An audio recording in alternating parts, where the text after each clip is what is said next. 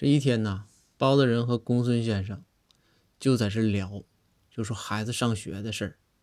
两个孩子啊，都刚都刚上小学，这家长啊都建了个群啊，这家长就在群里边聊啊，介绍各自的工作，说我是干什么的啊，我是做生意的，我是公务员，我是什么什么老板，对吧？就介绍这些。没事呢，还要组织一下，说一起聚个会。但是你说包大人吧，不爱参加这样的聚会。每次一聚会啊，就说 A A 制啊，一个人几十两银子咋咋地的。然后包大人就跟公孙说：“说公孙，你说，哎呀，你说这总总说没事家长聚一聚，你说不去吧不好，你去了吧我不爱去，你说这咋整？”然后公孙就说：“说大人呐，你这没事啊，你问我，我给你出主意。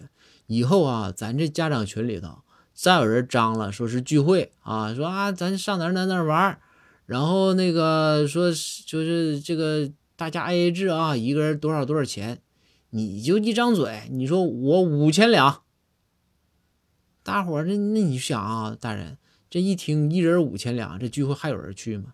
你说既显示出你的实力啊，你又可以逃过这次聚会，棒不棒？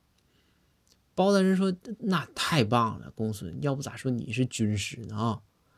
转过天来，这家长群里头又有人涨了，说：“啊，咱这个周末啊，去哪哪哪玩啊？咱 A A 找一个好一点的地方，是不是？”这个时候，包大人一看机会来了，包大人说：“别提了啊，啥也别说，我出五千两。”瞬间啊，这家长群里头马上就安静了，没动静了。大约过了一两分钟的样子吧，啊，也挺长时间了。